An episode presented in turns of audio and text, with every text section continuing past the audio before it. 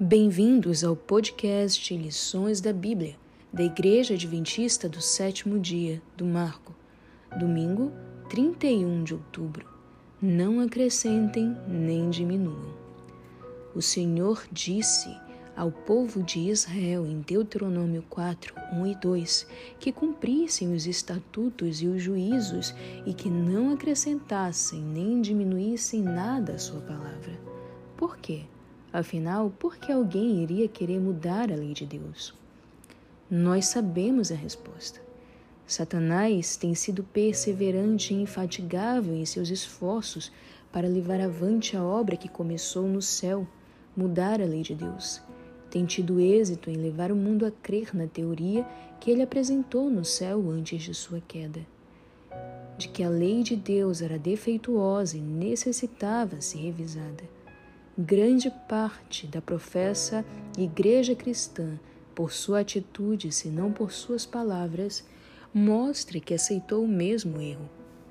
Ao observarmos a história do antigo Israel, notamos que, em muitos aspectos, eles tiveram problemas por ignorar certos preceitos da lei, o que na prática seria o mesmo que retirar algo dela, como também por lhe acrescentar no sentido de introduzir práticas não especificadas nela e que de fato os levaram à sua transgressão.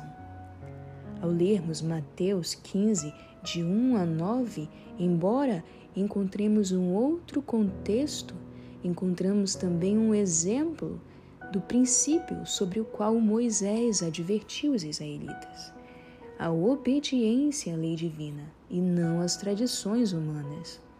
Quando os hebreus finalmente entraram na terra prometida, com frequência ignoraram, por exemplo, as advertências diretas sobre idolatria.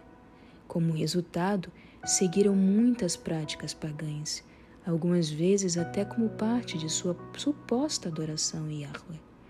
No entanto, na época de Jesus haviam acrescentado todos os tipos de tradições humanas que, como o próprio Senhor disse, invalidavam a palavra de Deus. Seja como for, acrescentando ou retirando, a lei foi alterada e a nação sofreu as consequências. Queridos irmãos, será que não é esta situação que continuamos a observar em nossos dias e com crescente frequência?